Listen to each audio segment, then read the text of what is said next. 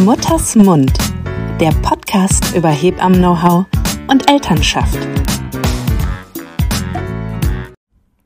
Hallöchen und herzlich willkommen zur neuen Folge von Mutters Mund und vor allen Dingen ein frohes neues Jahr wünsche ich euch.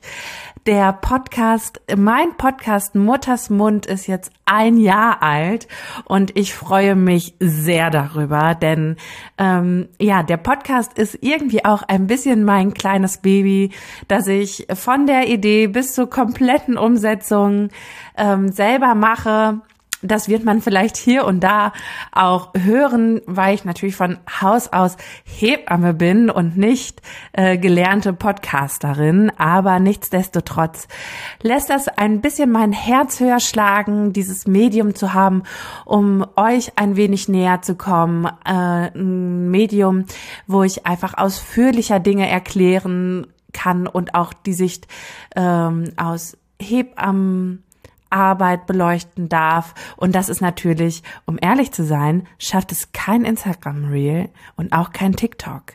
Und deswegen freue ich mich, dass ich diese Möglichkeit hier habe, euch kostenlos ähm, dieses Angebot machen zu dürfen. Und da kommen wir auch direkt zur neuen äh, Änderung für 2024. Und zwar wird es jetzt einmal im Monat deine Frage geben. Deine Frage bedeutet, dass ihr die Möglichkeit habt, mir über Instagram auf Hebamme Maren zu schreiben und da eine Frage zu stellen. Und damit beginne ich heute auch schon. Es kann natürlich sein, sehr individuelle medizinische Fragen kann ich hier natürlich und möchte ich auch nicht. Also ich möchte bitte, das fände ich sehr unprofessionell. Ähm, äh, möchte euch hier natürlich gut begleiten und für euch Anlaufstelle sein. Nichtsdestotrotz kann ich natürlich keine individuellen medizinischen Beratungen machen, weil das A äh, all mein zeitliches Kontingent sprengen würde. B es natürlich auch so ist, ähm, dass Ferndiagnosen manchmal schwer zu stellen sind. Aber widmen wir uns jetzt direkt der ersten Frage, die kam. Und äh, die kam jetzt aus meiner Community, dass eine Leserin sehr enttäuscht darüber ist, dass Familie und Freunde sich nicht in der Form für ihren Nachwuchs interessieren, wie sie sich das gewünscht hat. Und ich glaube, dieses, dass sich Freundschaften ändern, dass sich vielleicht äh, Beziehungen ändern, ist erst einmal eine völlig normale Sache, denn man findet ja eine neue Rolle im Leben. Aber aus eigener persönlichen Erfahrung kann ich auch auf jeden Fall sehr gut nachvollziehen und auch in den ganzen Jahren als Hebamme, wie besonders schmerzlich das für viele ist. Und deswegen gucken wir uns das mal ein bisschen an. In erster Linie entscheiden wir uns ja in dem Falle für ein Baby, für ein Kind. Das bedeutet, diese Entscheidung trifft niemand von uns aus der Familie oder auch niemand aus unserem Freundeskreis. Ähm, und dementsprechend dürfen wir nicht erwarten, dass die anderen Leute sich darüber wie ein Schnitzel freuen wie wir. Was natürlich nichtsdestotrotz, ich verstehe diesen Wunsch danach sehr, aber ich habe in all den Jahren auch festgestellt, dass sich Freundschaften durch eine Schwangerschaft oder ein Kind auch sehr verändern oder auch einfach ähm, ihr Ende finden und dafür auch wieder Platz wird für andere Menschen im Leben. Ähm, ich selber habe das auch so erfahren mit Bekanntwerden meiner ersten Schwangerschaft. Hat sich äh, damals eine sehr gute Freundin von mir direkt abgewandt von mir. Ich glaube, ähm, weil da auch viel unerwünschter, äh, unerfüllter Kinderwunsch zu dem Zeitpunkt war. Ähm, und ich einfach gemerkt habe, dass viele äh, Freundschaften, die ich hatten, hatte, vor allem auf Aktiv die Aktivitäten ausgelegt waren, die man so zum Beispiel nicht mit Babys oder kleinen Kindern machen kann und dementsprechend das auf meinem früheren Ich beruhte.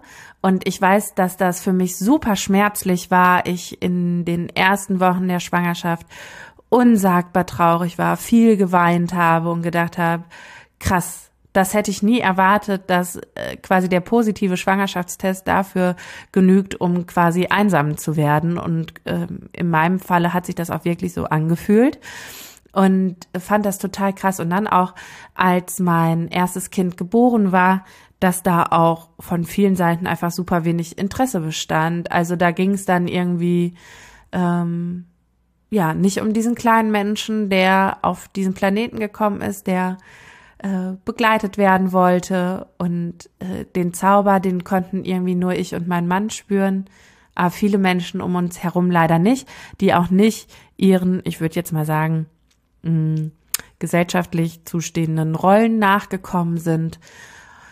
Genau. Und das war natürlich erstmal ein harter Schlag, weil man sich das ja auch fürs eigene Kind, also da ist ja diese emotionale Verbindung zu dem Kind so sehr anders wünscht, dass da ein kleiner Mensch kommt und alle sagen, hey, wir tragen dich jetzt hier gemeinsam und das halt halt nicht stattgefunden. Deswegen kann ich das gut verstehen. Zeitgleich mit äh, den paar Jahren Abstand jetzt kann ich auch sagen, verstehe ich auch viele andere Positionen dazu und verstehe auch, dass sich Freundschaften ändern, weil mit wem sind wir befreundet? Und zwar mit Menschen, die meistens ähnlich ticken wie wir, die in einer ähnlichen Lebenslage sich befinden. Und das Leben, ich weiß, alle sagen, ja, wir wollen Kind, aber natürlich alles geht easy, cool weiter. ich finde mal behaupten, in 99,9 Prozent der Fälle ist das nicht ganz wahrheitsgetreu. Ähm, und dementsprechend ändern sich halt die Freundschaften, weil Prioritäten, Verfügbarkeiten ähm, sich ändern. Und das ist ja auch vollkommen okay. Aber auch wenn es auf der einen Seite okay ist, darf es auf der anderen Seite wehtun.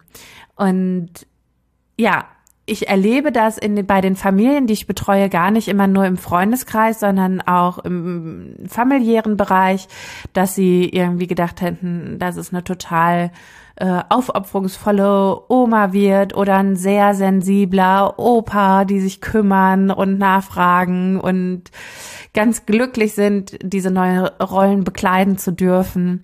Und die Realität aber dann so aussieht wie, naja, eigentlich fühle ich mich hier gerade Mutterseelen alleine, weil genau das nicht eingetreten ist. Ähm, oder es Konflikte aufgrund der neuen Elternrolle gibt oder man äh, vielleicht auch eigene Dinge aus der eigenen Kindheit kritisch hinterfragt und die vielleicht auch an die Eltern adressiert. Und dementsprechend ist schon ein Kind kriegen natürlich auch auf emotionaler äh, Ebene und familiärer Ebene natürlich ähm, eine große Umstellung für alle und jeder muss da seinen Platz finden, neu definieren und schauen, wo er sie ähm, irgendwie hingehören. Und ich glaube, dass diesen Prozess kann man auch nicht überspringen, der gehört halt dazu. Da kann man noch sagen, ich bin so eine coole Socke. Ähm, ich mache das jetzt einfach ein bisschen schneller. Ich glaube, das funktioniert nicht. Dieses einfach mal paar Schritte abkürzen und dann äh, aus den Vollen schöpfen, sondern äh, es braucht all die Gefühle zum Fühlen, damit wir dann auch klar darüber sind, was wollen wir, was wollen wir nicht, ähm, wie, was wünsche ich mir für Freundschaften, was sind Dinge, die mir Kräfte rauben. Und ich fand das mal ganz spannend. Mein Mann hatte mir mal eine Studie zu, vorgelesen, äh, dass äh, Familien zwischen, ich glaube, irgendwie dem 28.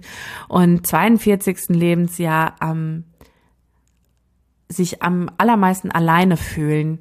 Und das ist oft die Phase, wo Kinder in unser Leben treten. Und natürlich, und ich glaube, das wird halt gesellschaftlich auch super krass irgendwie nicht gesehen, ähm, was das für eine Mammutaktion in diesem Leben mittlerweile, in diesen Jahren, in denen wir leben, ist, ähm, sich um kleine Kinder zu kümmern. Äh, ich glaube, die Generation unserer Eltern äh, kennt Worte wie Inflation, Notbetreuung, äh, Kriege und was weiß ich nicht alles eher aus dem Duden als tatsächlich aus Realität. Und ich, das trifft natürlich und äh, auch die Pandemie, die jetzt äh, ist, war, whatever, hat natürlich auch dazu beigetragen, dass Elternschaft vor allem da stattfindet, wo wir sie nicht sehen, und zwar in den heimischen vier Wänden und damit natürlich auch Familien und insbesondere Frauen äh, vereinsamen und wenig ähm, Hilfe äh, bekommen, die sie eigentlich benötigen würden. Ähm, also diese Großfamilien, die wir früher hatten, viel Unterstützung. Ich weiß noch, in meiner Kindheit war ich relativ oft bei meinen Großeltern und wenn es nur für einen Nachmittag waren, dass wir da irgendwie alle zusammen waren und so. Aber genau. Und das findet halt immer weniger statt und macht natürlich dieses Mutterseelen alleine, das beschreibt es ganz gut. Und ähm, es, und da möchte ich jetzt an die Leserin, die die Frage gestellt hat, dass sie darüber so äh, traurig ist und wie schwer das für sie ist, da im Freundeskreis, möchte ich sagen, es ergeben sich auch wieder tolle neue Situationen, neue Menschen wirst du kennenlernen und äh, auch dein Kind und daraus ergibt sich was ganz Wundervolles, was du vielleicht jetzt noch gar nicht sehen kannst, weil du es noch nicht kennst, aber ähm, du wirst nicht auf ewig äh, dich so einsam fühlen, sondern ich finde es wichtig, dass Eltern untereinander sich gut unterstützen, füreinander da sind und die Leistungen in Anführungsstrichen, die jeder und jede von uns gibt, auch sehen und wahrnehmen und dann im besten Falle gemeinsam bestreiten. So, das war ein kleiner Exkurs zu deiner Frage im Mutters Mund Podcast und ich freue mich sehr, wenn ihr mir über Instagram auf Hebamme Maren eine Nachricht mit eurer Frage schickt, die ich anonym im Februar dann beantworten kann. Ich freue mich sehr und bis ganz bald.